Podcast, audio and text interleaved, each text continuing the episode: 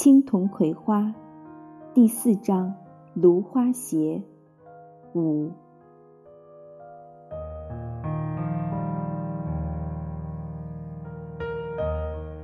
青铜一边放牛，一边采集着芦花。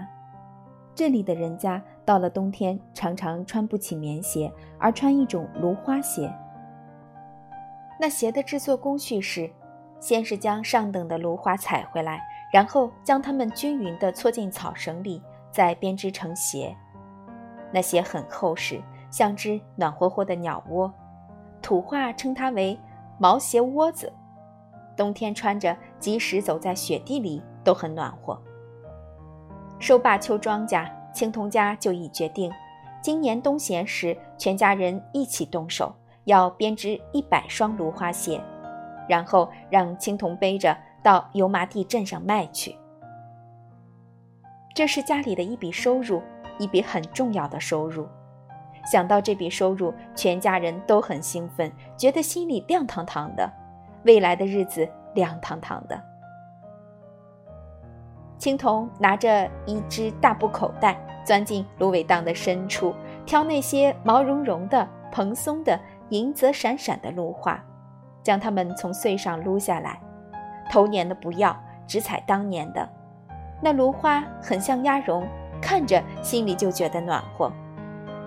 芦荡一望无际，芦花有的是，但青铜的挑选是十分苛刻的，手中的布袋里装着的必须是。最上等的芦花，他要用很长时间才能采满一袋芦花。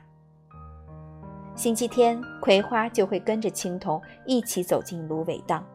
他仰起头来，不停地寻觅着，见到特别漂亮的一穗，他不采，总是喊：“哥，这儿有一穗。”青铜闻声就会赶过来，见到葵花手指着的那一穗花。真是好花，就会笑眯眯的。采足了花，全家人就开始行动起来。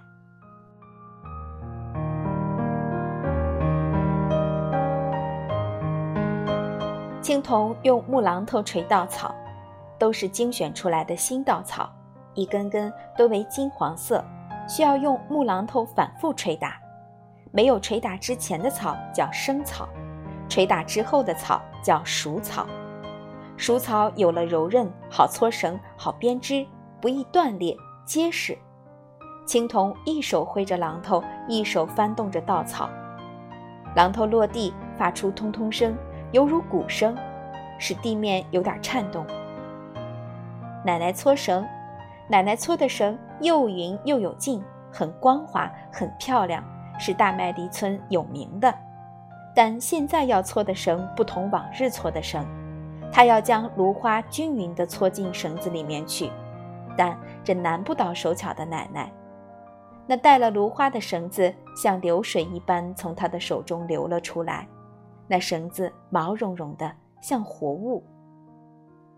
葵花拿张小凳坐在奶奶的身旁，他的任务是将奶奶搓的绳子绕成团，绳子在他手里经过时，他觉得很舒服。等有了足够长的绳子，爸爸妈妈就开始编织。爸爸编织男鞋，妈妈编织女鞋，他们的手艺都很好。男鞋像男鞋，女鞋像女鞋。男鞋敦实，女鞋秀气。不管敦实还是秀气，编织时都要用力，要编得密密匝匝的。走在雨地里，雨要漏不进去。那鞋底更要编得结实。穿它几个月也不能将它磨破。当第一双男鞋和第一双女鞋分别从爸爸和妈妈的手中编织出来时，全家人欣喜若狂。两双鞋在一家人手里传来传去的，看个没够。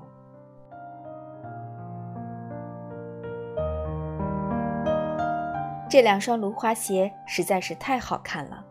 那柔软的芦花竟像是长在上面的一般，被风一吹，那花儿都往一个方向倾覆而去，露出金黄的稻草来。风一停，那稻草又被芦花遮住了。它让人想到落在树上的鸟，风吹起时，细软的绒毛被吹开，露出身子来，两双鞋像四只鸟窝，也像两对鸟。接下来的日子里，他们就这样不停地垂草，不停地搓绳，不停地绕绳，不停地编织。生活虽然艰辛，但这家人却没有一个愁眉苦脸的。他们在一起有说有笑，心里惦记着的是眼下的日子，向往着的是以后的日子。马车虽破，但还是一辆结结实实的马车；马车虽慢，但也有前方，也有风景。老老小小五口人，没有一个嫌弃这辆马车。要是遇上风雨，遇上泥泞，遇上坎坷，遇上陡坡，他们就会从车上下来，用肩膀，用双手倾斜着身子，同心协力地推着他一路前行。月光下，奶奶一边搓绳一边唱歌。奶奶的歌是永远唱不完的，全家人都喜欢听她唱。她一唱，全家人就没有了疲倦，就会精精神神，活儿也做得更好了。奶奶摸摸身边葵花的头，笑着说：“我是唱给我们葵花听的。”四月蔷薇养蚕忙。姑嫂双双去采桑，桑兰挂在桑树上，抹把眼泪，捋把桑。